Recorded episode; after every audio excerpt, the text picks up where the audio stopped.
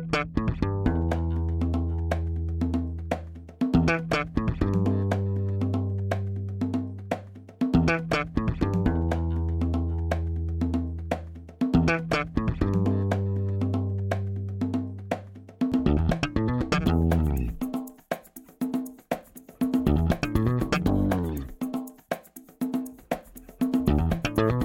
Este é o Tapa da Mão Invisível, podcast destinado àqueles que querem ouvir ideias que abalam sociedades e que não são ditas na mídia tradicional. Bem-vindo, Paulo Fux. Grande Júlio, tudo certo? Mediano, mediano Júlio. Mediano. Quiçá pequeno. Por quê? O que? No episódio, no episódio passado eu revelei que eu meço 1,64, então é mediano ah, é? que pequeno. Me chamar de grande, cara. Ah, é grande no sentido furado, grande pessoa, né? É isso aí. Não tá. e aí, como é que tá a vida? Tudo certo? Como é que tá essa, essa, essa semana? Essa semana tá deliciosa, né? Eu não sei do que tu vai falar, mas eu vou me atravessar na tua frente. O que tem me irritado muito é uma coisa que eu não posso me irritar, inclusive. Ah. É uma criança de 16 anos, cara. Eu não posso ficar irritado com uma criança de 16 anos, não, chamada Greta. É uma criança. I do not want to believe that. Não é uma criança, é uma, é uma adolescente quase adulto, maioridade é os 18. É, mas é, é, terrível. Tu não poderia ter raiva dela, ódio profundo, mas eu tenho, assim, me dá um, uma ela é raiva só... absurda. Júlia, ela é de Deus, é Messias, tu é contra a nova Messias. Tu não deve gostar de religião mesmo desse jeito. Esses neopaganismos aí não. Olha só, mas o que, que, que convidado? tem A gente tem convidado ou já é só falar besteira, gente? Depois eu te pergunto. Seja bem-vindo, Verna Wolf. Olá, Júlio. Olá, Paulo. Tudo bem com os amigos? Tudo bem aqui é, em Massachusetts? Estamos literalmente, se eu pudesse mostrar para vocês pela janela, eu mostraria enterrados debaixo de um palmo de neve. Muita neve aqui nos Estados Unidos, aqui na região de Boston. Estou feliz de mais uma vez estar com os amigos e estamos aí presenciando a tentativa de impeachment do Donald Trump aqui nos Estados Unidos pelo Partido Democrata. É o Congresso que é liderado pelos democratas, eles estão aí tentando avançar o processo de impeachment, assim como fizeram com a Dilma no Brasil aí, mas tudo bem. Tu tá equivocado. Eles estão tentando dar um golpe né? Não existe impeachment. É golpe, é golpe, é golpe, é golpe. Uma coisa que me é chamou a atenção por falar nisso, porque tenho certeza que os amigos vivenciaram o impeachment da Dilma, como foi, né? aquela manifestação popular contra a corrupção, o povo foi para as ruas, etc.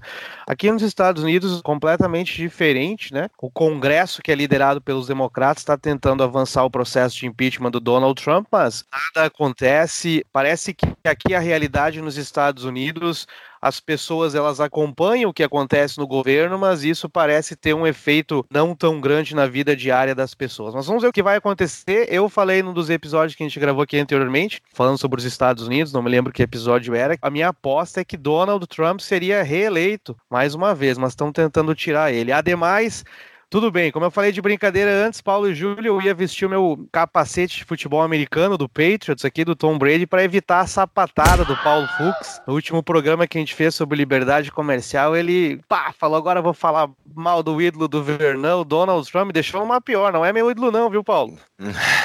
É Donald, o mestre do bullying, Trump. O único chefe de Estado a fazer bullying em outro chefe de Estado publicamente. É sensacional. Eu acho ele ignorante, tal, em termos econômicos, mas ele é divertido, eu já falei. Pessoal, quem não tem Twitter, tenha Twitter e só siga o Donald Trump se for o caso, mas é muito legal, é muito legal. Que era nós estamos vivendo, né? Que era. É que era. O, o, tal presidente dos Estados Unidos dando sapatada em outros publicamente e os Isso. caras urrando. Isso parece Brasil que... brigando com uma pirralha, chamando a pirralha de pirralha. Cara, isso é ah, é? Não, isso eu não tô sabendo. O que aconteceu? O Bolsonaro chamou a Greta de pirralha.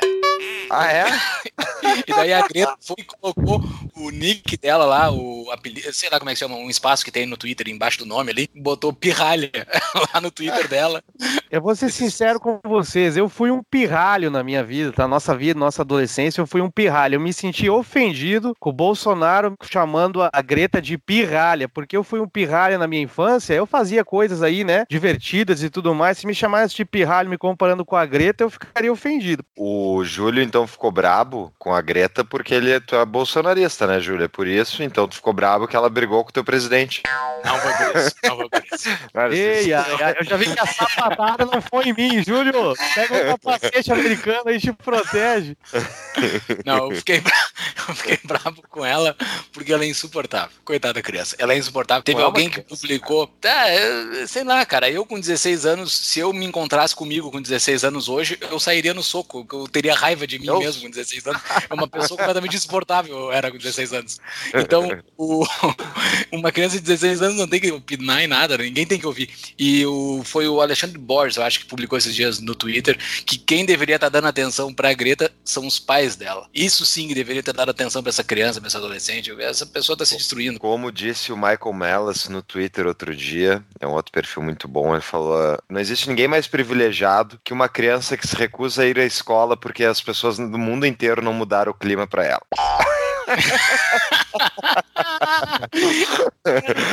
o ar-condicionado do mundo. Eu vou parar de ir na escola. Cara, isso é, é insuportável. Falar Mas em Trump o... e Bolsonaro parece que acabou a lua de mel, né? O Trump chegou lá e falou, aumentou os impostos, agora as tarifas sobre os produtos derivados de alumínio no Brasil e não sei Mas como não é que era, Não era para ajudar os fazendeiros? Falou. Ele disse, Pô, eu quero para ajudar os fazendeiros. sobre alumínio para defender os fazendeiros. Ô, oh, Trump, assim... Os eu, redneck eu... dando tiro para cima. Eu, eu vi entrevista do, do Guedes no Antagonista, né? E eu vou botar no show notes. E ele fala um pouco sobre isso, sobre essa retaliação, né? Que o, o Trump acusou o Brasil de estar manipulando a sua moeda, quando na verdade, né? Talvez seja uma das poucas vezes que o Brasil não estava manipulando sua moeda. Né?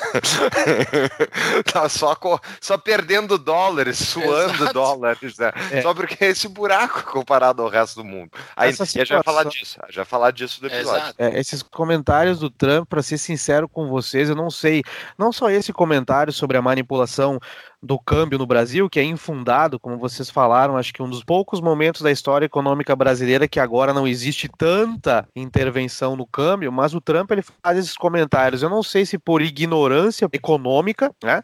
Ou se isso aí é estrategicamente pensado para ele depois aí conseguir o que ele queria, porque em termos de negociação, a gente nunca sabe né, o que, que ele quer fazer por trás da guerra comercial com a China, né, até com o Canadá, por exemplo, ele brigou com o México, brigou com o Canadá meses atrás. Ontem, além do processo de impeachment que a House of Representatives aqui está tentando passar, ontem o Congresso aprovou o novo NAFTA, né? É os Estados Unidos, México e Canadá, USA, Mexico and Canada Trade Agreement, com algumas mudanças que era o que ele queria. Então brigou com meia dúzia de gente aqui na, na, nessa região aqui econômica e agora conseguiu o que ele queria. Então a gente nunca sabe essa acusação do Trump contra o governo brasileiro, o que, que ele quer por trás, né? Com a China ele não conseguiu o que ele queria, né? Ele está há mais de um ano e meio, dois, tweetando que estamos perto de acordo com a China. E daí eu acho que ele está operando ações, na real.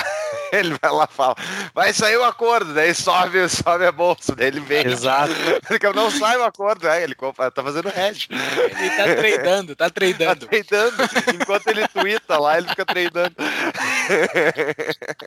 Mas, Júlio, antes da gente ir para nossa pauta, eu queria dizer duas coisas. Uma, eu vou dizer alguma coisa que não me irritou hoje, uma coisa, uma benesse, eu quero deixar bem claro a minha opinião de uma coisa que o Bolsonaro fez, ou própria figura do presidente, que eu super apoio, acho sensacional, que eu tirei agora um descansozinho de um Ah, mas peraí, eu tenho dois bolsonaristas no Bolsonarista temporário, não. Vamos lá, tem que elogiar as coisas certas. Ele tirou os radares móveis das estradas federais. Até agora eu não vi nenhum acidente grave, não vi notícias, não matou 50 mil pessoas, tá? E o trânsito segue, as pessoas seguem, inclusive, andando na velocidade, talvez porque não sabem, porque pode andar mais rápido, mas principalmente é sensacional saber que tu não tem um policial que vai estar ali só para tentar arrancar uns pilas de vocês. Pila, substantivo masculino, é um dos nomes pelo qual é referido coloquialmente o dinheiro no Rio Grande do Sul. Voltamos ao podcast Cambada. É sensacional, parabéns ao Bolsonaro, que trouxe liberdade de volta, né? Basicamente não ter que ficar com medo do Estado o tempo todo. Eu vou aderir ao grupo, então. Nós vamos ter 100% de bolsonarista agora, os ouvintes vão sair correndo. Depois do episódio que a gente fez com o Luan, que a gente desceu a lenha nele. Agora tem que dar uma equilibrada. É. Não vai embora, pessoal do, do bolso é. aí, fiquem aí. Vai do episódio é. nosso humor. Eu acho que é por isso que eu tenho algumas críticas ao Donald Trump, nos Estados Unidos. Eu acho que a figura do presidente, claro que é um político como qualquer outro, é o establishment, é o governo, mas eu acho que é muito importante as mensagens ou que tipo de mensagem um presidente ele quer passar para os agentes econômicos. Eu li um dado sobre o primeiro ano do governo Bolsonaro que eu sempre fui um grande crítico a, a isso que eu vou falar agora. Eu acredito que um dos motores do desenvolvimento econômico, do crescimento econômico é a proteção à propriedade privada. Propriedade privada é algo assim sagrado, não tem o que discutir. A propriedade privada não interessa, acabou, é sua, é dele, é da empresa, é do indivíduo. E o número de invasões de terra, eu acho, no primeiro ano do governo Bolsonaro, é, comparando com o primeiro ano de cada um dos presidentes, a queda é absurda. A FHC, Lula, Dilma, é na casa da centena, é 200, 300, acho que o FHC chegou a ter 500 e poucas invasões de propriedade de terra no seu primeiro ano. No governo Bolsonaro, acho que é menos de 10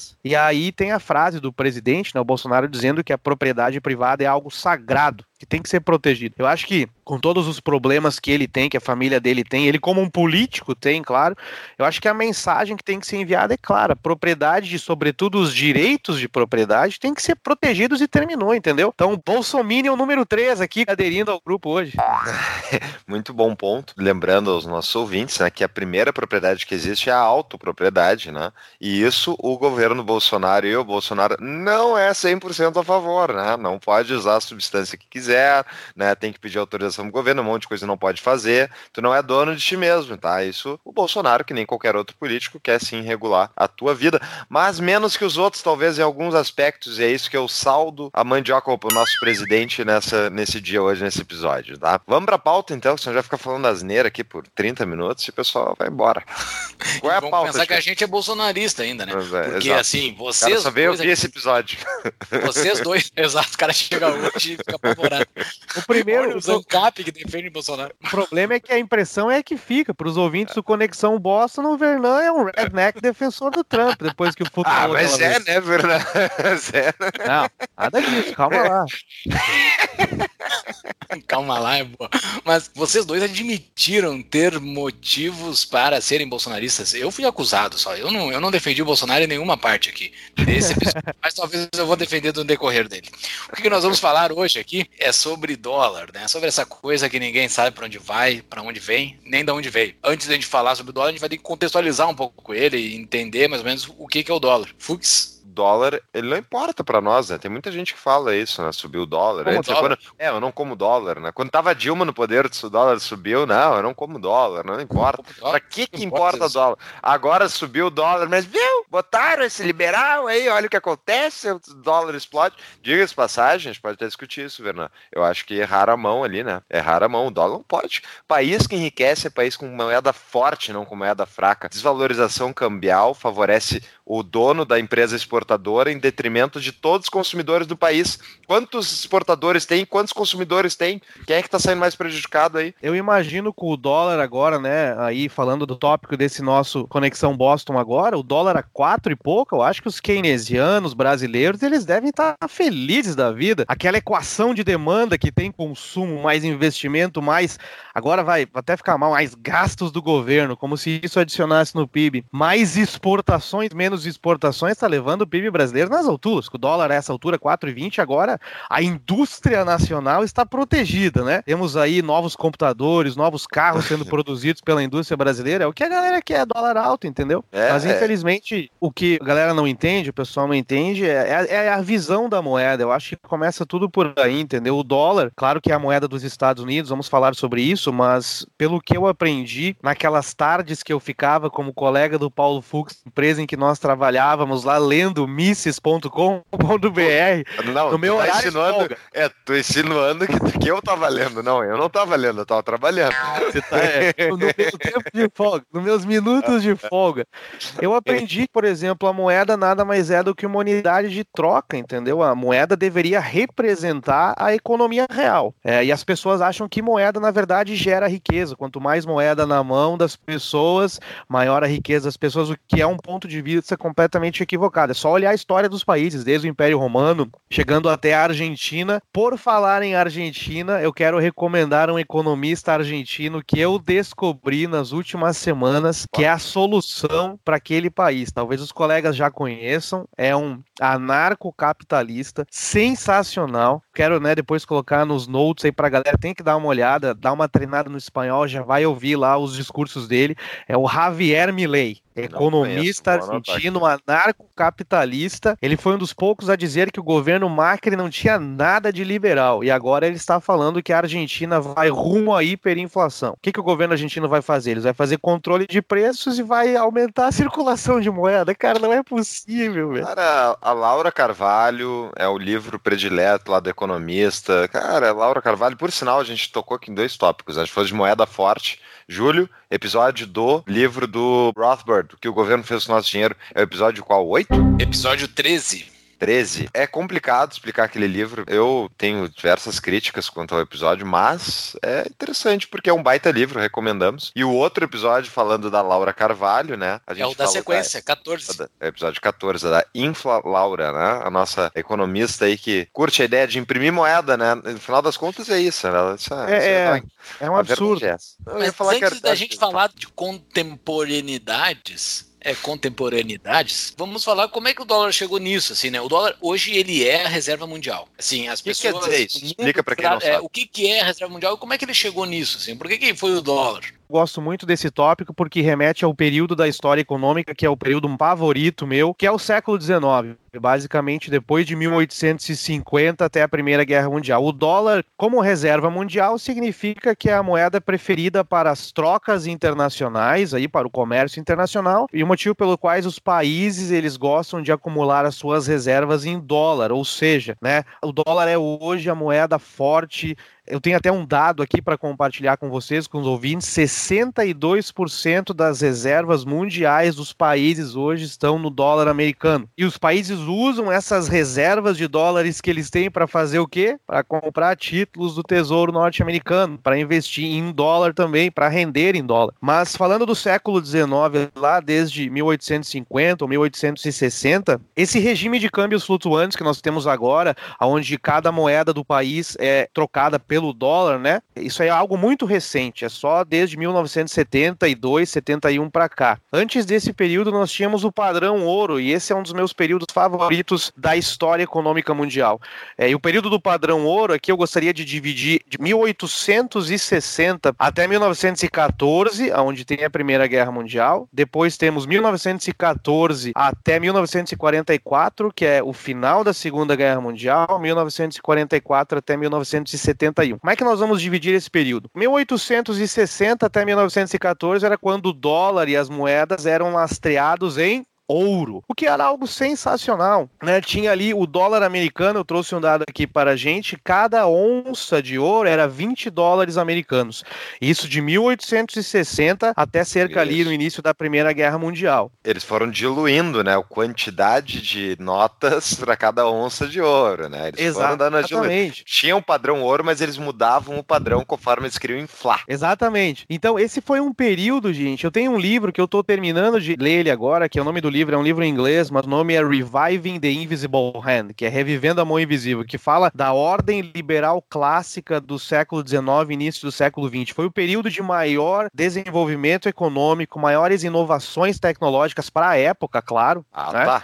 Para a época, como relativamente comparado, foi o período onde aí os Estados Unidos acabou se tornando a primeira potência mundial, passando a Inglaterra. Então, todas as moedas elas eram lastreadas em ouro. E eu tenho um dado muito interessante aqui. Eu queria que você vocês tentassem chutar nos Estados Unidos, por exemplo, a inflação acumulada. Porque quando a gente fala de dólar, estamos falando do poder do dólar, estamos falando do poder daquela moeda, né? do poder de compra do dólar. Tem um dado aqui, a inflação acumulada nos Estados Unidos no padrão ouro de 1860 até o início da Primeira Guerra Mundial, 1914. Eu posso chutar? Claro. Eu estaria que é 30%. Foi um chute muito bom, Paulo. Foi 21% a inflação acumulada. Ou seja, por que isso? Porque o dólar, como moeda lastreado em ouro, tu coloca uma mão, tu ata as mãos da instituição ou dos bancos que teriam a autoridade de imprimir dólares à época. Nós sabemos que o Banco Central dos Estados Unidos foi fundado em 1913. Antes disso, os bancos privados tinham autorização do Congresso para imprimir as notas de dólar. Então,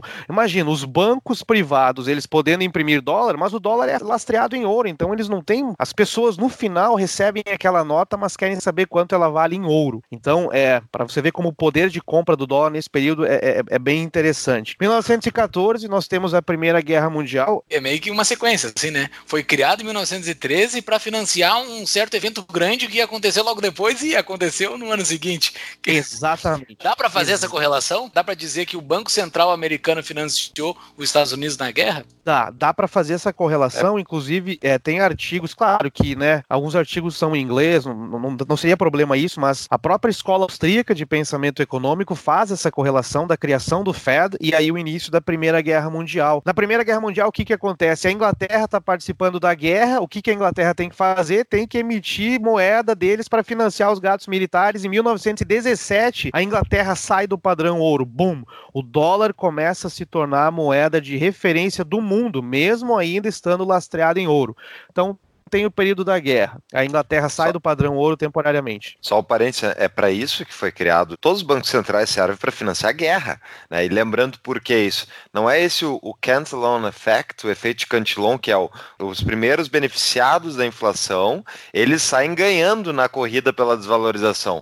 O último a receber o dinheiro inflacionado é o que ele vai receber o dinheiro inflacionado e já vai receber todos os serviços daquela economia que, na verdade, não teve aumento produtivo ela basicamente só teve uma inflação de preços, e essa inflação de preços vai afetar justamente o cara que foi o último a acessar essa moeda nova, entre aspas, criada no ar, sem ligação a aumento produtivo. Ou seja, o mais pobre. Quem é que é o primeiro a ganhar dinheiro no caso da Primeira Guerra ali, por exemplo, nos Estados Unidos? É o cara que tem um contrato de defesa com os Estados Unidos. É o cara que está vendendo armas, por exemplo, para o exército, para guerra. Esse cara vai sair na frente de todo mundo. Ele vai ganhar só o dinheiro, a capacidade produtiva da economia não aumentou nada, e ele vai, com esse dinheiro novo criado artificialmente, consumir, investir e inflar todo o resto da economia. Essa inflação ela vai corroendo gradativamente a economia produtiva inteira, aumentando o preço, porque na verdade dá a ilusão de que houve aumento, na verdade, de capacidade produtiva. E isso gera um aumento de demanda artificial, aumento aumento de demanda artificial sem aumento de capacidade produtiva leva a aumento de preços. E é por isso que, basicamente, sempre a inflação serve para financiar governo em guerra. É isso, todos os bancos centrais servem para isso. Exatamente, inclusive um dos grandes livros do Ludwig von Mises, eu acho que explica bastante isso daí, é a teoria do crédito do dinheiro, teoria do dinheiro do crédito, onde ele explica, onde ele faz a análise que os caras tiveram a cara de pau, por exemplo, de culpar o ouro pela Grande Depressão de 1929, que daí as pessoas correram, né, teve uma corrida ao ouro, os bancos ficaram sem ouro para lastrear em dólar e foi isso que quebrou o país, o que é um equívoco gigantesco. Então, temos aí em 1919 a Inglaterra abandona o padrão ouro e aí os Estados Unidos ou dólar americano lá antes da Primeira Guerra Mundial se torna aí a moeda referência do mundo. Temos a Primeira Guerra Mundial, aí temos aí a queda da bolsa de valores de Nova York em 29, temos o Franklin Delano Roosevelt aí com seus programas sociais que só retardaram a recuperação econômica dos Estados Unidos após o crash. Isso aí é dado, né? Eu posso até compartilhar com os colegas do show notes alguns artigos onde diz se, se o mercado tivesse mais liberdade para atuar depois da crise, a depressão não seria tão longa. Só fazer o um parênteses do outro lado, né? O que, que os economistas contrários a essa tese dizem? Depende da escola, os heterodoxos, né? Os keynesianos dizem que na verdade faltou o governo justamente gastar mais, entrar imprimindo moeda, gastos fiscais para justamente aumentar a demanda agregada, entre aspas, né? Porque eles só pensam em macroeconomia, eles não analisam ali o, os incentivos individuais né, das pessoas. E esse dinheiro mágico que é criado, né, para basicamente impor, impor consumo na, na economia e ver se faz ela pegar no tranco, digamos assim, esse dinheiro eles não explicam de onde que eles tiram, né? Eu não, não tem explicação. Quais são as três formas? Júlio de mostardas. Qual é, quais são as três maneiras que um governo pode se financiar? Impostos que mais? Inflação. E o terceiro é? Dívida. Aê, vai ser um economista aí? eu não sou economista, eu sou Já. administrador, eu Júlio, sou da Júlio, prática, eu sou da teoria, que nem vocês dois. Júlio, eu vou ser bem franco contigo, com essas tuas três respostas aí, você, lá na faculdade de economia que eu fiz na Federal do Rio Grande do Sul, tu já pode dar aula de macroeconomia 1. falando sobre isso, é só isso que os caras falam. Pá, o governo, etc., financiar os gastos do governo, imprimir dinheiro e assim por diante. Por isso, então, o problema que acontece, né? Eles não explicam de onde é que vai sair o dinheiro, que vai ser essa, esse dinheiro mágico que vai entrar na economia e aumentar o gasto, e isso vai fazer, vai aumentar o consumo das famílias e blá blá blá blá blá. Na verdade, eles estão tirando dinheiro justamente numa economia já deprimida em crise, eles estão tirando recursos produtivos, ou seja, da iniciativa privada, e dando para o governo torrar. E como disse o próprio FDR, se eu precisar contratar pessoas para cavarem buracos e taparem os buracos o dinheiro criado, eu vou fazer isso. Então, né, só um outro parênteses rapidinho. O Milton Friedman, aquele sócio que o, que o nosso amigo Fernando tanto gosta, que tem uma outra tese por causa da crise 29, uma tese errada, digo passagem, mas não vamos entrar nela. O Milton Friedman levam ele para visitar uma grande obra pública, né? Então as pessoas cavando com paz um lugar onde eu não sei que vão passar um canal, o que que é, e o ministro, enfim, do trabalho, algo do tipo, fala para o Milton Friedman: veja só, esse é o maior programa de empregos do país. A gente está fazendo uma mega obra, blá blá blá blá olha a quantidade de pessoas empregadas nisso. E daí o Milton Friedman olha para ele assim: e por que que eles estão usando pás? Se tu tirasse as pás e botasse eles para cavarem com as mãos, poderia empregar mais gente ainda. Não é esse o objetivo? o cara não entende, obviamente, não. Porque o objetivo não é empregar gente, é ser produtivo com os recursos. É, os recursos tem, são escassos. São... Tem competição por recursos, inclusive mão de obra. Então, tipo, é, é, é, esse tipo de asneira tem gente que acredita. Né? Óbvio que ninguém vai defender que tem que cavar com as mãos, mas no final das contas é isso. Quem é que não conhece ainda a nossa patrocinadora CapTable, que é a plataforma da Startse para você investir em startups com alto potencial de crescimento e rigoroso acompanhamento? Acesse captable.com.br barra tapa e ganhe um e-book gratuito sobre como investir em startups. No site você vai conhecer os projetos que estão sendo captados. Eu já investi. E você? Como é que o dólar virou reserva mundial? Essa foi a minha pergunta ah, há uns 15 é, minutos atrás. Não é a primeira vez que eu venho aqui no Conexão Boston e o Fux acusa o escritor do iPencil de ser um sócia. Mas é, tudo bem, não tem problema. Não, sócio do bem. Não, realmente, o Milton Friedman, principalmente na questão monetária dele, tem alguns problemas. Mas voltando ao dólar, temos a Segunda Guerra Mundial, claro, os Estados Unidos ele se torna o fornecedor aí de armas, de armamento, de tecnologia para os países que ficam ficam destruídos na Segunda Guerra Mundial. Mas o mais importante sobre a Segunda Guerra Mundial, o que acontece em 1944, inclusive é, estou aqui fazendo episódio com vocês um pouco distante de Boston, na região norte de Massachusetts, quase na divisa com New Hampshire. A cerca de, sei lá, 50 milhas daqui fica a cidade de Bretton Woods, aqui no estado de New Hampshire, aonde ali em Bretton Woods cerca de 730 delegados de vários países se reuniram para fazer o acordo de Bretton Woods, que significaria agora um novo padrão ouro, um padrão ouro rearquitetado, onde agora o ouro vai ser linkado ao dólar e a onça do ouro seria 35 dólares cada onça do ouro,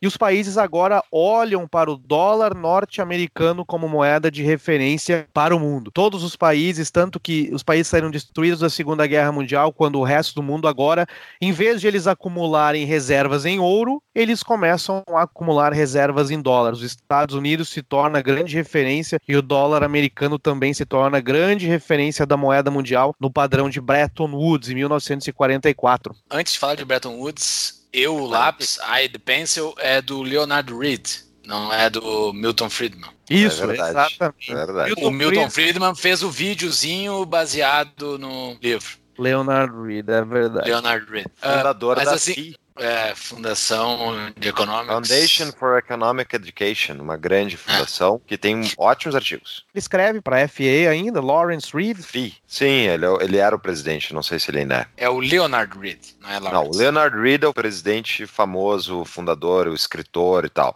Hoje tinha o presidente, até no retrasado, pelo menos, era o Lawrence Reed. Né? Ah, tá. o, o Leonard Reed já está morto há muitos anos. Ah, Mas, tá. É interessante que os nossos parentes aqui, eles rendem vários outros assuntos que geram, poderiam gerar novos episódios. Mas olha só, dá pra dizer que o Bretton Woods foi tipo o grande espólio de guerra dos Estados Unidos. Eu ganhei essa bagaça, eu ganhei a Segunda Guerra, e agora vocês vão comer na minha mão, porque ele praticamente fez isso, né? Terminou a, a, Segunda Guerra, ele falou: não, agora quem manda aqui no sistema financeiro sou eu. Com certeza, eu considero o acordo de Bretton Woods em 1944, quando também foi criado o Fundo Monetário Internacional, quando também foi criado o Banco Mundial, e você pode ver aí que tem já uma leve desvalorização. A onça de ouro não é mais 20 dólares, 20 e pouco, já chega aos 35. O padrão Bretton Woods, que é chamado padrão ouro 2, porque o padrão ouro 1 é o padrão ouro antes antes da Primeira Guerra Mundial, pode ser considerado o acordo que fez com que os Estados Unidos e aí sobretudo o dólar se tornasse aí a moeda referência para todas as transações comerciais no planeta e para acúmulo de reserva dos países. Mas as reservas eram acumuladas em dólar, mas existia ainda a questão do, do ouro sendo armazenado, inclusive nos Estados Unidos. Né? Estados Unidos ele pegava, você pegou 10 quilos de ouro do Brasil, então tu tem direito a X dólares, coisa, e esse ouro era guardado lá em Nova York. Inclusive aquele, um dos duros de matar, três, eles Duros de Matar três, os bandidos estão tentando justamente ir no. Como é que é? Fort. Como é que é o nome? Fort Knox. Fort, Fort Knox. Knox. Fort Knox. Que eles Isso. tentam roubar o ouro que está guardado no Fort Knox. Diga-se passagem, muitos países já mandaram recolher de volta o ouro, porque o, o Bretton Woods acabou, né? Acabou, né, Fernando? Inclusive foi ali o grande desprendimento do sistema monetário, dos foi. bancos centrais, tirar o cordão umbilical da razão, basicamente. Exatamente. Podem imprimir à vontade. Exatamente. É foi? Já foi aí, né, mais ou menos um prefácio a esse descanso descalabro monetário, essa é a palavra que eu utilizo. Eu vou hum. trazer para vocês a desvalorização do dólar depois de, de Bretton Woods, para a gente dar uma debatida, é um descalabro. Esse sistema monetário mundial que nós temos agora, de moeda fiduciária, lastrada só no crescimento econômico, por exemplo, o dólar hoje em dia é lastreado no quê? Na capacidade da economia norte-americana de crescer, em segunda instância, do governo americano de pagar as suas contas. Toda vez que eu vou, por exemplo, que eu penso comigo, eu tô indo trabalhar dirigindo, aí eu vejo lá uma vanzinha pequena pequena dizendo assim, Smithson Painting. Eu penso comigo, cara, o dólar norte-americano depende daquele cara ali, velho. Tomara que ele cresça as empresas, hein, porque a moeda tá lastreada em quê? É, é Smithson Painting. Smithson Painting. É ele. Às, às vezes passa um imigrante, Júlio. É o mexicano, o mexicano que tá pilotando ali. Exato. Imigrante ou não, fico pensando, cara, é um castelo. Você aí, você aí que pediu Uber Eats recentemente, fica ganhando promoçãozinha do Uber Eats aqui no Brasil o tempo todo, é Uber Eats dá de presente, isso é aquilo. Isso aí, quem é que tá pagando essa conta aí? O taxpayer americano é quem vai pagar essa conta é. do teu Uber Eats baratinho. O Uber torra dinheiro muito além do que ele arrecada. Onde é que ele se financia para tapar o buraco operacional? Na Bolsa de Valores dos Estados Unidos que está inflada, completamente inflada desde 2008. Ela é, bate recorde em cima de recorde, como diz o presidente do Vernan. E o que, que acontece? Vou dar uma gratuita. e essa, o fato da bolsa ter explodido, está crescendo, justamente permite que o Uber fique se financiando e financiando projetos no mundo inteiro, operando uma margem negativa. E quem vai pagar essa conta? Quando cair tudo, explodir tudo, quem vai pagar a conta vai ser o governo americano, entre aspas, e daí, na verdade, vai pagar o taxpayer, o pagador de impostos. Mas o que, que aconteceu? Aconteceu o seguinte, aí tem agora o padrão ouro, onde o dólar é a referência, mas o dólar é lastreado em ouro e as reservas de ouro, cerca de 82% das reservas de ouro do planeta depois da Segunda Guerra Mundial estavam aqui nos Estados Unidos da América. Então, os Estados Unidos agora é país aí referência, o dólar daí é referência, mas ainda está no padrão ouro. O que, que acontece politicamente nos Estados Estados Unidos. É, em 1961, o John Fitzgerald Kennedy é eleito presidente, ele é assassinado, mas depois o Kennedy assume o vice-presidente do Kennedy, que é o Lyndon Johnson, que eu considero um desastre como presidente.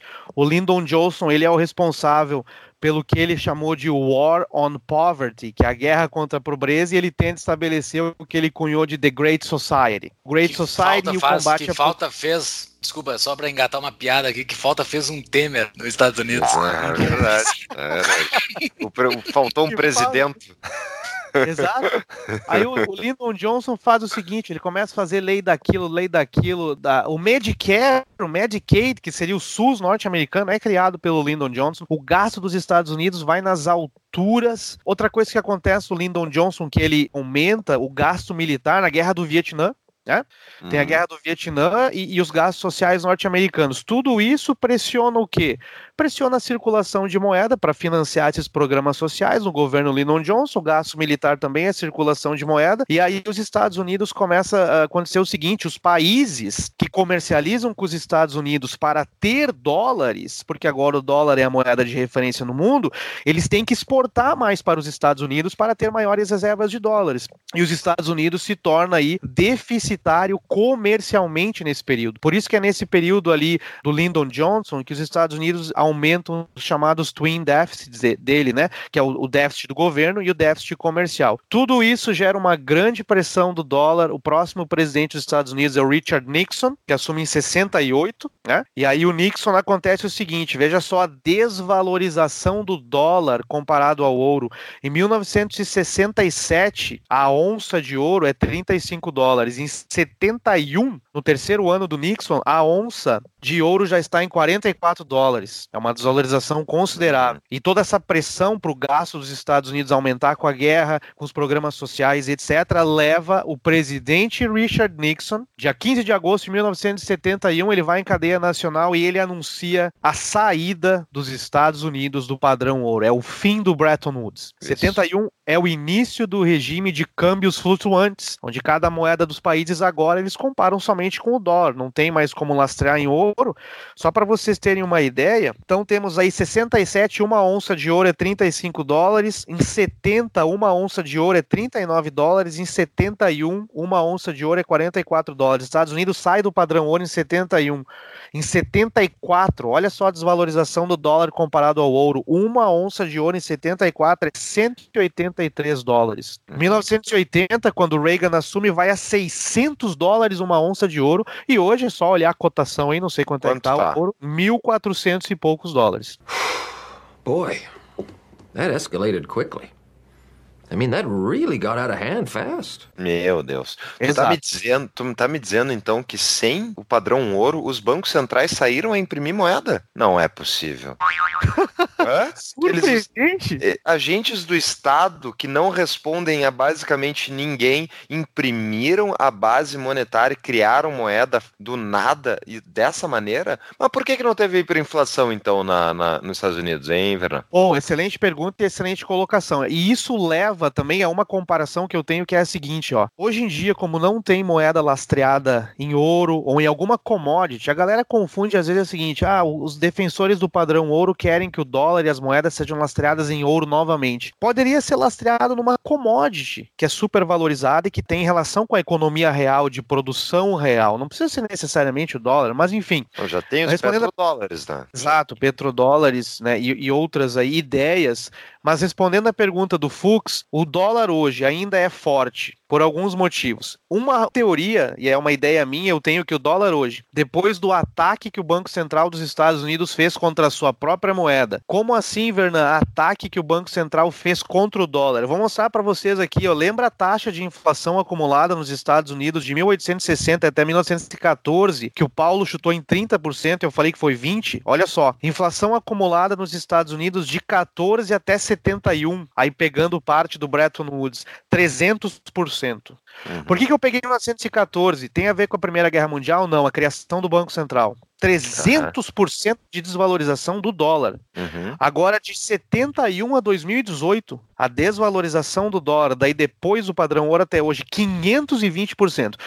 Inflação é. acumulada. Nada mais é do que um ataque do Banco Central dos Estados Unidos contra o valor da sua própria moeda. Tá aqui os dados, gente. Mas não virou hiperinflação. Por quê? Porque a economia americana cresceu mais, foi mais produtiva em termos de crescimento produtivo, engoliu esse, esse aumento de base monetária. E os Estados Unidos também exportou muito disso, né, Vernan? Ele exportou essa inflação, esse, essa desvalorização para todo mundo que tinha né, dólar preso ao seu câmbio. Essa é uma né? grande vantagem que eles têm, né? Porque Exatamente. quando eles imprimem moeda, quando o Brasil imprime real, fica trancado aqui dentro dessa bosta, não sai daqui. ninguém, ninguém vem consumir os nossos ninguém reais a mais. Tem um artigo que eu dei uma lida, foi antes da gente começar, por isso que eu acabei não compartilhando, mas tá aqui, ó. O nome do artigo é The US Dollar Beast.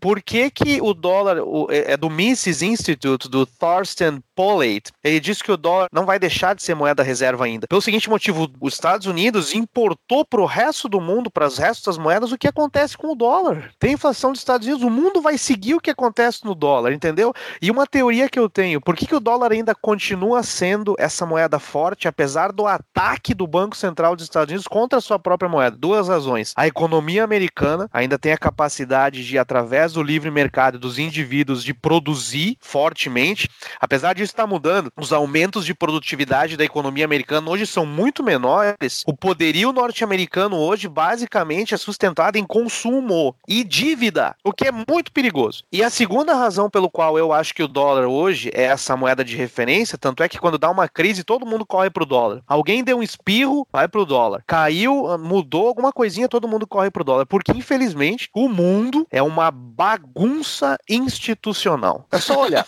não tem, não tem explicação cara. Eles são o menos pior, né? Por isso que eles são. Exatamente. Não é que eles são bons, eles são os cara, menos pior. Uma moeda que de 71 até 2018 desvalorizou 500%, velho. É, e os caras correm pra essa moeda porque o mundo é, que é, como diz em inglês, é crap, entendeu? É uma bagunça generalizada. Ninguém sabe o que vai acontecer, os caras correm pro dólar. Mas então hoje estamos aí com os regimes de câmbio flutuante e, e assim por diante, entendeu? E é impressionante o mal, né? Que é Lembrando que uma economia produtiva, ela é nada menos que deflacionária nos setores que estão tendo aumento de produtividade aumentou a escala. Pense nos computadores. Entraram os computadores pessoais, eles eram caríssimos, inacessíveis, e como isso eu não me lembro quem fez a frase, mas o capitalismo transforma luxos em necessidades, né? Aqueles produtos que são basicamente só para os mais ricos lá no início, são quando os produtos têm baixa escala, então eles são caros, é inacessíveis para a maior parte da população, e justamente o interesse individual de ganhar mais dinheiro, os empresários procuram expandir seus mercados, aumentam a capacidade produtiva dos seus setores, e isso faz com que o custo unitário de produção daqueles bens caia, e isso permite então a escalabilidade. Isso acontece em qualquer setor produtivo. Só que, por outro lado, tem o governo imprimindo moeda numa velocidade maior do que a capacidade é. produtiva dessas empresas, a é. ponto de gerar inflação de preços. E a inflação, né, deixar claro para quem não sabe, inflação não é culpa do tomate, a gente já falou naquele episódio 13 não é culpa do, do sei lá, o que, que aumentou essa semana, não é culpa da carne, não, inflação é um fenômeno monetário, é a ampliação da base monetária por parte do Banco Central. Mas a inflação... E se o seu que... professor falar diferente disso, teu professor é um burro e manda ele escutar o tapa. Isso. Mas a inflação, mas eu, eu aprendi na minha classe de macroeconomia 2. Se ele estiver ouvindo, ele vai me desculpar. O professor é o Otávio Conceição. É uma anta. Nunca vi professor tão ruim que nem esse cara. Trago verdade. Trago verdade. É uma anta.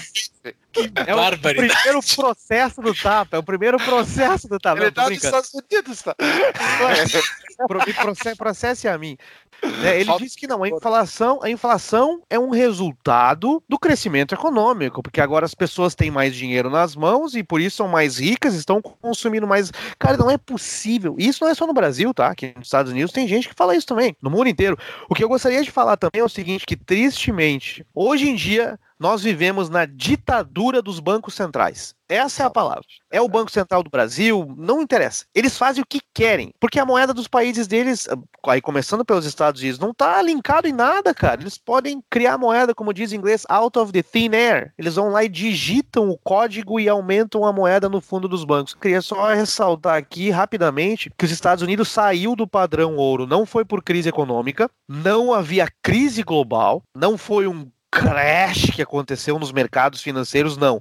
Foi só por fome de gasto do governo norte-americano que desvalorizou o dólar contra o euro e obrigou eles saírem do padrão ouro, senão o dólar ia virar nada, ia virar poeira. Quer ficar por dentro de todas as novidades do nosso podcast? Yeah, Mr. White. Temos uma solução. Acesse nosso site tapadamãoinvisível.com.br e cadastre seu e-mail.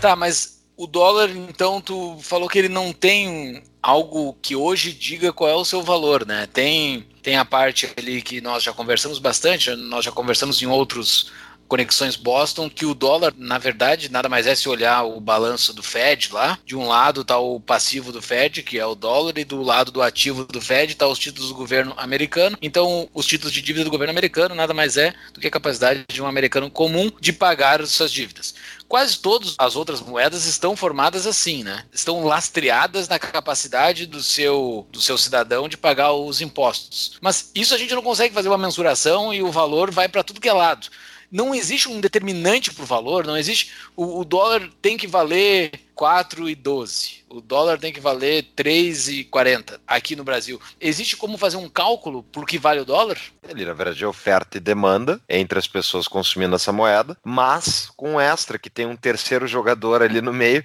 que volta e meia só toca um monte de moeda para dentro dessa oferta e demanda, ou tira um monte de moeda do nada, e isso impacta a oferta e demanda. Tu consegue, Júlio, dizer o que, que o Powell, o presidente do Fed, vai fazer amanhã com o dólar? Eu não sei qual vai ser o preço do cacetinho aqui na padaria. Cacetinho. O mesmo que pão francês. Utilização em uma frase. Se eu for na padaria, eu prefiro não levar cacetinho. Prefiro uma esfirra de carne bem terra. Voltamos à programação normal. Che. Aqui na frente de casa não tem como prever. Não, esse é mais estável que o dólar. Esse Sim, é, é bem mais Não vai mudar muito. Não vai chegar da noite pro dia. Prever também. E... Mas eu não consigo prever. Não, não há isso... de preço, não tem como prever. Mas assim, o que, que determina o valor dele? Não, não quero saber a projeção, mas eu quero saber o valor dele hoje. O valor dele hoje, a gente tem algum determinante? Além da. É oferta é. e procura. Cara, essa é uma pergunta muito boa. E aí, uh, na, no campo da teoria econômica, da pesquisa econômica, onde tem pessoas boas e onde tem é, pessoas fajutas, asquerosas, gananciosas, uma coisa que é comum é o seguinte: que é muito difícil determinar quanto seria o valor ideal do câmbio, o que, que determina o valor de uma moeda. Uma das coisas que as pessoas tentam aferir é, como o Paulo falou, a oferta e a demanda por aquela moeda. No mercado de câmbio, a moeda nada mais é do que um bem e eu tenho pessoas demandando aquela moeda e pessoas ofertando aquela moeda. Agora, o que, que determina a oferta de moeda? Uma das coisas é o Banco Central lá abrindo as torneiras, aumenta a oferta de moeda. Mas no caso do dólar mais específico, e agora também já voltando para o Brasil, fazendo uma comparação do valor do dólar com o real, que atingiu valores aí altíssimos aí nas semanas passadas, 4, 4,20, etc. Basicamente, eu gosto de trabalhar com duas tentativas de estimar câmbio. Uma é a oferta oferta e a demanda pelo dólar. Por exemplo, uma das coisas que afetaria a oferta de dólares na economia brasileira, e aí determinando o câmbio do real versus o dólar, é o ingresso de dólares no país através das trocas comerciais. E aí, exportação e importação, por exemplo, né? A entrada de dólares no Brasil através das exportações. O superávit comercial teria aí um poder de, aumentando a oferta de dólares dentro da economia, ter um efeito de apreciação do câmbio do real comparado com o dólar. Eu trouxe alguns dados para para a gente comparar, só para a gente ter uma ideia, entre 2013 e 2011, nessa questão da, do ingresso de dólares na economia brasileira através das trocas comerciais. O Brasil exportou muito minério de soja, aonde o dólar chegou a estar dois reais. E uma das exportou, coisas... Peraí, cortou aqui para mim, exportou minério de soja? Minério e soja. Perdão, minério Novo, de soja. Nova commodity.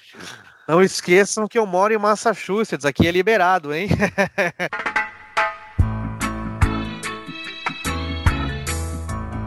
Tô brincando. é. Tá entregando por migalhas. Não, não, não. Ouvintes, ouvintes, eu não, não sou usuário de cannabis. Nada contra quem é usa, mas eu particularmente Gente, olha só. Ele se defende cavando pra baixo. Ele cava pra baixo. Cara, então é o seguinte. Chegou na beira do precipício e Deus um passo à frente. O Brasil exportou muito minério e soja, né? Então o ingresso de dólares na economia brasileira apreciou o câmbio. Só que teve outra coisa que os economistas keynesianos, aí eles não falam, a apreciação do real frente ao dólar entre 2013 e 2011. Porque quando o câmbio vai de um dólar para dois reais, por exemplo, tem dois fatores acontecendo. É o real que está se apreciando e o dólar que está se desvalorizando. O que, que teve nesse período? Pô, teve a guerra do Iraque, gente. O Bush imprimiu dinheiro para financiar aquela porcaria daquela guerra, desvalorizou o dólar contra as outras moedas mundiais, inclusive o real. Aí o hum. câmbio foi aí a dois reais. Isso propiciou o boom das commodities, né? Justamente Correto. como os países que exportam commodities, né? Trocavam, exportavam. Vamos lá, vamos ver o, o raciocínio lembrando aulas de macro, né, Vernan? Como é que é? Então o exportador ele está vendendo um produto em dólar e ele vai ser pago em dólar e ele vai estar tá trazendo dólares para dentro do seu país, né? Então Exato. onde ele está.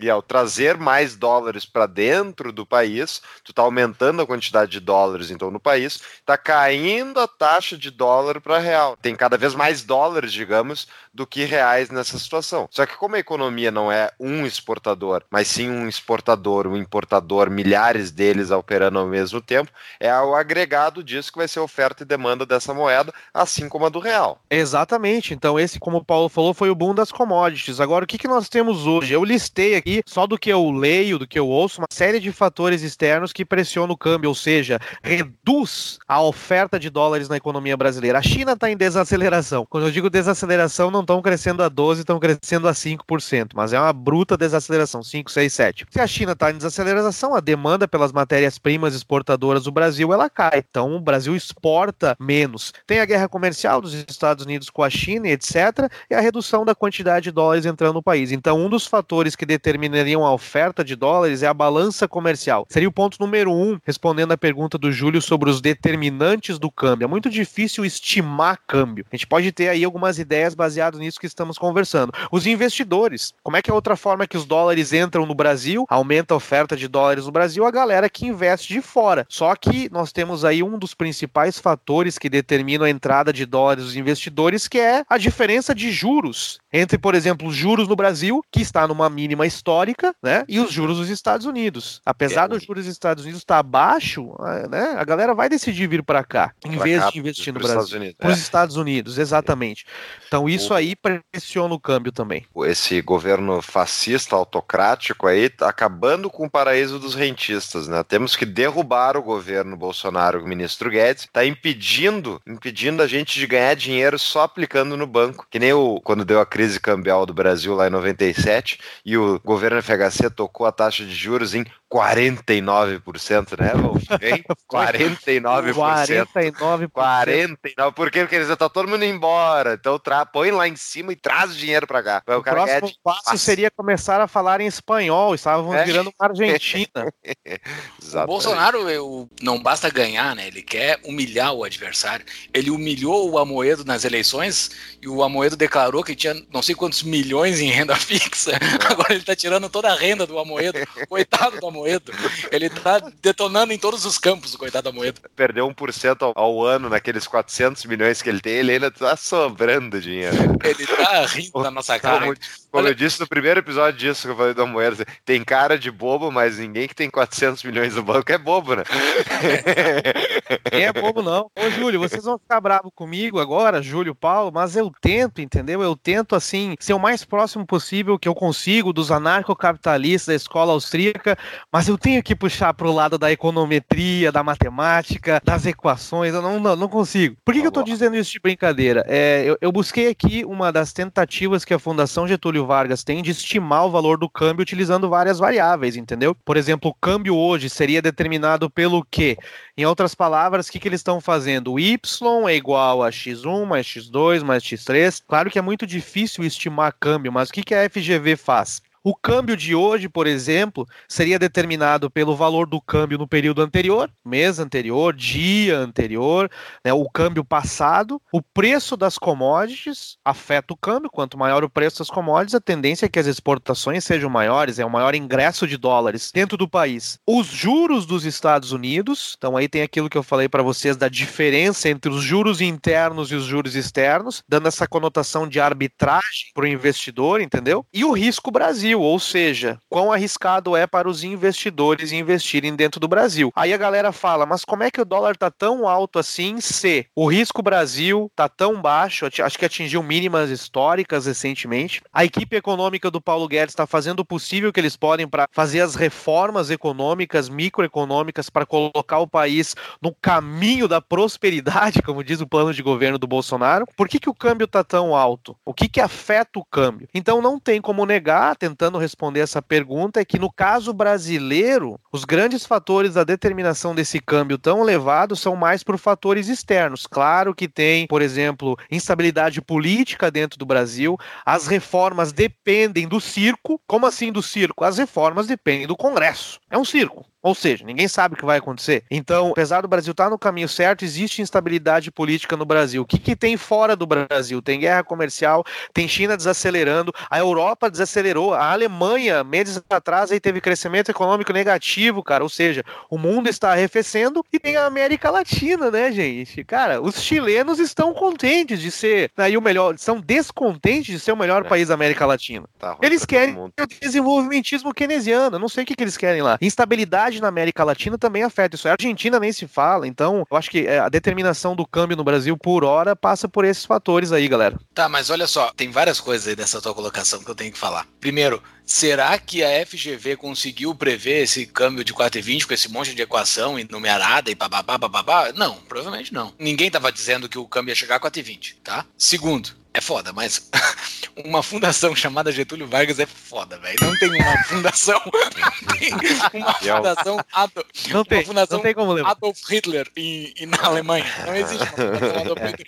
Se existir, ela não é respeitada. É foda. É, é complicado respeitar um negócio que tem esse nome. E e segundo, tem aquela equação que é interessante porque a gente falou toda a primeira metade desse episódio aqui que inflação é algo que é a moeda, né? O preço da moeda nada mais é do que a inflação, é o principal determinante. E tem aquelas, aquela equação que se faz comparando no passar do tempo, dólar versus real, botando a inflação de cada um do seu país, chegando naquele câmbio que é utilizado para fazer o cálculo da paridade do poder de compra, né? Que hoje está em torno de 3,50, 3,60, 3,50 e poucos, 3,60. Tu acha que esse número pode ser utilizado para determinar um valor? Porque é um número meio interessante, porque tu está botando o poder da inflação dentro disso, né? Então hoje o dólar estaria, estaria bastante caro aqui no Brasil. Daria para dizer isso? Cara, sendo bem sincero contigo, eu acho que a melhor maneira de se estimar o câmbio seria através da forma que você falou, que é o poder de paridade de compra. Basicamente, o que você faz? Você pega as duas moedas que você está comparando, como você mesmo ilustrou perfeitamente, você vê quanto se desvalorizou uma moeda num determinado período de tempo e quanto se desvalorizou a outra, e você faz a razão. Essa é a forma de estimar o câmbio que o Ludwig von Mises escreveu nesse mesmo livro da teoria do crédito do dinheiro. O que eu considero muito mais interessante, apesar de eu ser fã de estimações e de equações, eu acho que esse aí é a forma mais interessante de tentar se estimar câmbio. Eu trouxe até alguns números aqui. Parece que eu acho que o, o Júlio, o Júlio fez que nem o Patriots fez anos atrás. Ele fez o Spygate na minha lista, que ele deu uma espiada né, nos números que, que eu trouxe. Olha só, comparando o dólar. A gente e, fez e... melhor uma comparação. A gente fez Bebeto e Romário, assim, um largou pro outro e o outro chutou. Foi, foi. Exato. Da seleção de 94, hein, que eu sou fã. Aquela para minha seleção foi sensacional. E 94 foi quando começou o Plano Real. Isso, isso é uma coisa que o Brasil 93. tem. Primeiro de julho, né? junho de 94. Primeiro de julho 93. de 94 foi lançado. Perfeito. Inclusive, o Brasil tem uma peculiaridade que ajuda a estimar câmbio, porque o Brasil tem a data de nascimento da sua moeda. A gente consegue ver a inflação desde lá. Olha só o que eu fiz aqui. Eu fiz bem simples. Eu fui na internet, peguei lá Inflation Calculator e comparei real com dólar. Olha só. Vamos pegar o índice de preços brasileiro brasileiros, mais comum, que é o IPCA, Índice de Preço ao Consumidor Amplo, e o CPI dos Estados Unidos, que é o Consumer Price Index. Comparando, porque quando você faz o câmbio, a estimativa do câmbio através do poder paridade de compra, você está aferindo o poder de compra de uma moeda, certo? Por outro lado, como é que eu descubro o poder de compra de uma moeda? Analisando quanto ela se desvalorizou, que é a inflação, né? Então, no Brasil, o caso brasileiro, desde 1994 até hoje, a desvalorização do real ou a inflação acumulada do real, 500%. Só? Só. Você vê que é um nível, né, comparado ao anterior, até, até relativamente baixo. Quanto que o. CPI dos Estados Unidos se desvalorizou nesse período? 73%. Fiz até uma comparação aqui. Um bem no Brasil que em 94 custasse 100 reais, hoje custaria 613 reais com essa inflação acumulada de 500 e poucos por cento. 503, 513 por cento. 100 dólares nos Estados Unidos em 94, hoje esse produto que custava 100 dólares em 94, pegando a mesma base de comparação, com uma inflação acumulada de 73%, hoje custaria 173. Como é que eu faço estimativa do câmbio poder paridade de compra? Eu divido, eu faço a razão entre esses dois valores, 613 por 173, blá blá blá. Como o Júlio falou, 3.50 seria o câmbio de equilíbrio hoje baseado no poder paridade de compra. Mas vamos lá, esse câmbio, na verdade, ele pode ser sim manipulado. Ele certamente foi em boa parte do nosso tempo. Todos os bancos centrais manipulam o câmbio, né, para favorecer determinados grupos, ou porque o governo está sem dinheiro, e daí ele precisa imprimir moeda, baixos juros, enfim. Daí Ah. imprimir moeda reflete na inflação e desvaloriza. O que não está acontecendo hoje no Brasil. Para esse número não mudar muito. Ele está a 13,50 há alguns meses já. Mas o, o Guedes falou numa outra entrevista que se chegar, se o dólar bater ali a partir de 4,50 hoje, ele dependendo, ele vai torrar 100 bilhões. Ele falou que, eh, e isso é uma das coisas que o presidente do Banco Central geralmente faz, né? Manejar as expectativas dos investidores. O, o Brasil tem o quê? 350, 400 bilhões de dólares em reservas externas. 350, 360. 350. É, e o Guedes falou: ah, é, então eu vou pegar e se o dólar continuar se desvalorizando de maneira acima de 4,50, eu posso entrar com o Banco Central, pode entrar aí queimando 100 bilhões em reservas, e o que daria para o governo, imagina 100 bilhões vezes 4,50, 450 bilhões de reais a mais no orçamento do executivo, hein? É. Ele que que determinou o pico, né? Ele determinou É. o pico do gráfico. Ele Agora falou, todo mundo sabe que não passa disso. Se chegar nisso, ele vai entrar vendendo então dólares e vai baixar a cotação à força, né? Porque qual é o grande problema, Vernan, de ter uma moeda desvalorizada assim? Qual, é o problema disso? O que, que afeta na minha vida, Paulo, aqui? Bom, eu vou responder essa sua pergunta aí fazendo duas comparações. Primeira coisa, a moeda desvalorizada. Primeira coisa que no longo prazo o seu poder de consumo, aquilo que você pode comprar, vai só perder valor. Mas é a pergunta que os economistas têm hoje em dia, aí começando a responder a sua pergunta, como é que um câmbio tão desvalorizado de R$ 4,20 não está fazendo pressão inflacionária no Brasil. A inflação está em 3% ao ano, está no chão. A inflação nem se mexe e o governo baixando os juros com a ideia de que vai estimular a economia.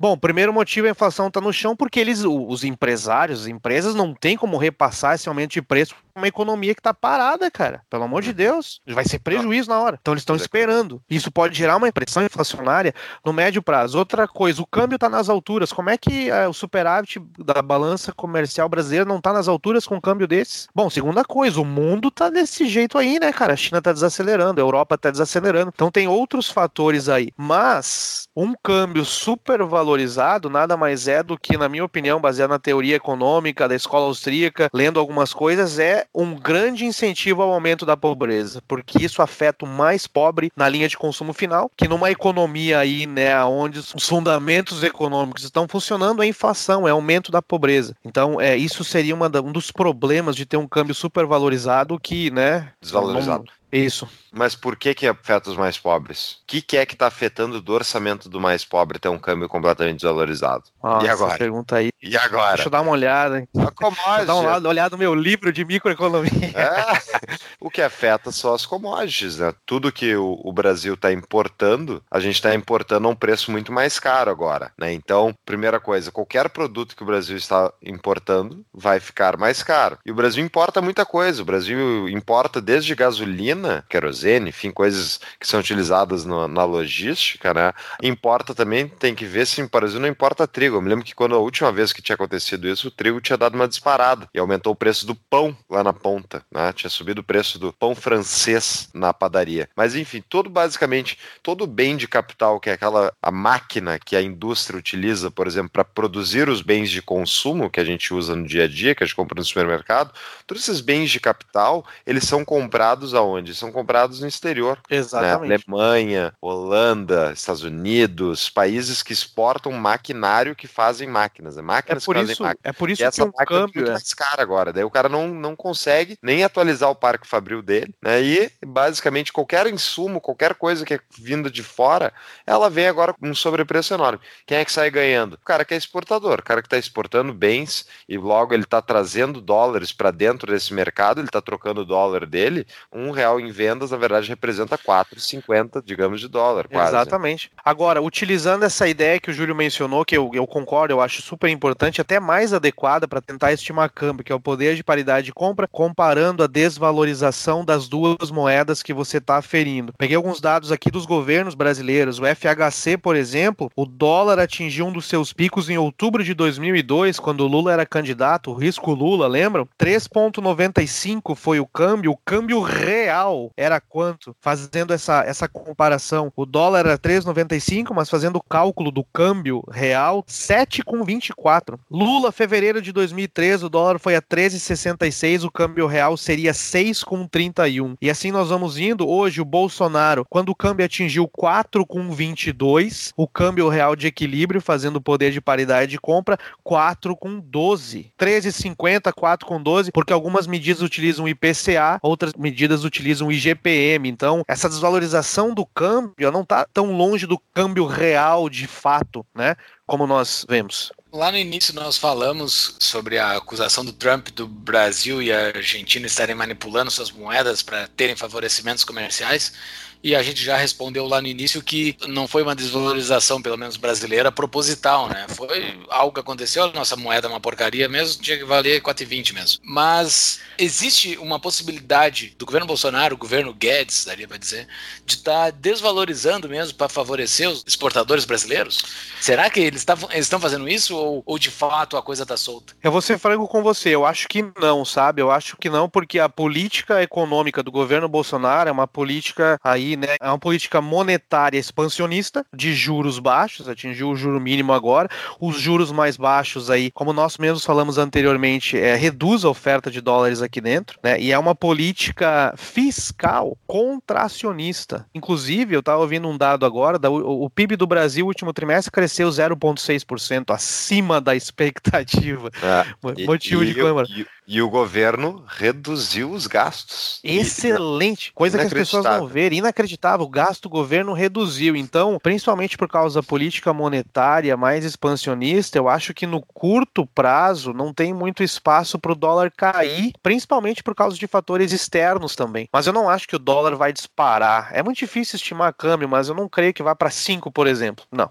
Ah, e Até depois porque- desse martelaço que o Guedes falou, que 4,50 Exato. eles vão. É, depois desse martelaço aí Esse é muito interessante. Tem é, o presidente, especialmente o presidente do Banco Central, ele segura muitas vezes o câmbio na lábia. O Gustavo Franco era conhecido, era ele dava declaração e se tipo, venham contra, apostem contra que eu vou ativar os recursos do Banco Central. Então muitas vezes é uma questão de expectativas dos investidores. Mas eu acho que a gente falou bastante de dólar, acho que deu para entender. Vamos botar uma, uma show notes bem rica de itens aí. Vernanto já mandou vários desses artigos, manda o resto, todas essas fontes. E fala, Júlio, faltou uma coisa, né, eu acho. Faltou uma coisa, cara, porque assim, o famoso dólar de 4,20, que provavelmente foi um maconheiro que trabalha dentro do Bacen que fez o dólar de 4,20, só pode ter sido isso. que o famoso dólar de 4,20. Botando o dólar de 4,20 na minha, na minha super calculadora aqui, com 2,38 dólares, você consegue entrar no grupo do Telegram do Tapa da Mãe Invisível por apenas 2,38 dólares mensais. Se o dólar se mantiver em torno dos 4,20 do maconheiro de dentro do Bacen, se não, vai ficar um pouquinho mais salgado. Entre no nosso grupo do Telegram, o grupo Telegram mais livre, lá dentro do grupo Telegram não tem conversão de moedas lá dentro, tem conversão de ideias e troca de ideias. Para entrar no nosso grupo é apenas 10 reais por mês, basta entrar no nosso apoia-se, apoia.se barra tapa da mãe invisível. Entra lá, faça sua contribuição mensal de no mínimo 10 reais e receba o nosso convite para entrar no grupo, o grupo mais livre das internets. Maravilha. Qual é a tua dica de livro do episódio de hoje, Vernan? Chaves, como dizia meu velho avô, se quiser chegar a ser alguém, devore os livros. ¿Qué? Que devore os livros.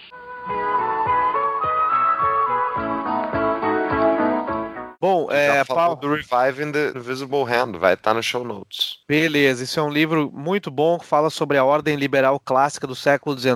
Eu não sei se tem em português, deve ter. Eu tô dando uma lida no livro que eu comprei em inglês, mas a dica de livro tem em português, tem tudo a ver com o que nós falamos hoje. É o do Ludwig von Mises, é a teoria do crédito e da moeda. E aí, como adoro a escola austríaca por causa disso, é uma linguagem aí que não é muito complicada de entender em termos de jargões, em termos de cálculos matemáticos, explicita muito bem essa questão do poder da moeda, o que afeta ah, os termos de câmbio para a galera entender. Fica a dica de livro desse livro aí, pessoal. Muito bem, então. Fechamos então, pessoal. É isso? Era isso.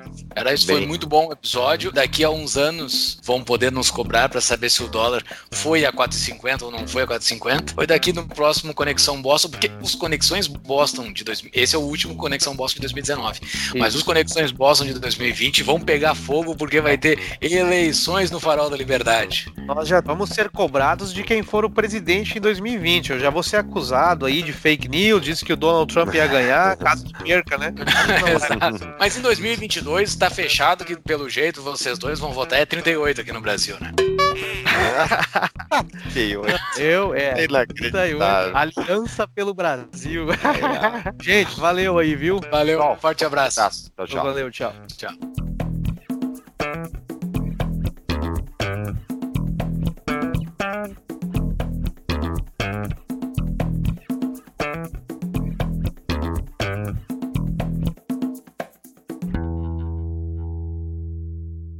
Como é que tá o Grêmio? O El Grêmio? Cara, nem vi mais. mano. Quê? É Quê? sério. Como Por assim, incrível que pareça, tenho acompanhado mais futebol americano do que. Não, pra você ver como começou a piorar a situação. Já chamam de soccer. Você? E já fala você agora, né? Que coisa. Fala aí, você. Diria Ciro Gomes que tu és um vendilhão da pátria. Ah, Tu, tu abandonou, abandonou a nossa pátria amada Brasil. Tu, tu é um- Protótipo de neoliberal. Exato, vai embora. Tu não faz falta no Brasil. claro. Com certeza, Ô, cara- né? Devemos ter aquela, né, aquela servidão à nação e ao Estado. Cara, eu tive uma briga com um amigo meu do Brasil, ele falou mais ou menos isso. Você, você desertou o sonho não. brasileiro. Sonho? Falou. Que sonho? Mas, mas Falou. peraí, peraí. Falou, eu momento falei teve assim. sonho? Muito obrigado, peço desculpas só no final de semana, cara. Fiquei final de semana de cama, dor do. É, cara, aquela inflamação, não conseguia falar, tá ligado? Até agora, se eu falar muito, dói de novo. Então, até, enfim, Vernan, esse é teu show, Vernan. Esse é pra tu. dominar, tá? Palestra. E é não show. Não é nada disso, alguma não. Eu vim aqui só. aprender, eu vim aqui aprender com os amigos. Ai, Com certeza. é o- Não, tem isso daí é O não. boleiro, boleiro, aquele recém-contratado, eu vim pra somar o time. Vim pra somar. E, A, torcida, a e com a torcida ajuda dos esperando ele. companheiros. E Exato. A torcida esperando no aeroporto, Não, mas 100 mil é- pessoas nas ruas esperando o cara. Não, eu vim aqui pra somar. Eu sou Não, o cara não. que tô aqui Mas- pra somar. Caiu o, o Vernan? Ele foi mexendo nos fios ali, tá Conexão, bosta. É a conexão da Xuxa. desconectado. Ah, daqui a Desconectado. pouco ele volta, daqui a pouco ele volta. Caiu! foi mal, foi mal, foi mal, foi mal. Eu ia apertar o mudo aqui e perder o call. Desculpa aí, desculpa aí. Ah, É, Isso é uma prova de que os imigrantes que são importados para os Estados Unidos são de baixíssima instrução. Nós trouxemos problema. Nós trouxemos problema pra América. Oh, meu Deus. O cara trocou o botão do mudo. como tá- Primeiro que os imigrantes não sabem ler inglês, né? Não sabem de onde é que tá escrito. É sacanagem, é sacanagem. Bitcoin é, eu sou holder. Holder. Tem que ser, né? Caiu. Não, eu nem sei quanto tá, eu não acompanho, não olho. Eu só tenho. Mas eu quero começar a usar, tá ligado? Sabia que o. Tapa, Verna, o Tapa tá recebendo doações em Bitcoin? Opa, fala nisso, eu vou, vou, vou, vou- dar uma contribuída aí, né? Já contribui. Teu tempo, teu esforço. Não, Tá certo? que eu, Tá certo que a gente tá Ah. te, dá, te dando um renome muito além do que tu teria alcance aí na tua uni- universidade. Aqui. O que que é? aqui- O que, que é o MIT perto do tapa? O que, que é o MIT perto do tapa, Não, velho? É não, nada. É Não, nada de MIT. A universidade que eu tô lá é um pouquinho É. menor, mas. Tá, Ah, não, é na mesma, é na mesma cidade, não, é na mesma cidade, não é a mesma. Eu As fotos-. A- as fotos que eu posto, location, é tudo no MIT, mano. Não é lá que é pra lá. É fake news, é É fake news. fake O news. Trump diria, é fake news. É a fake news da CNN.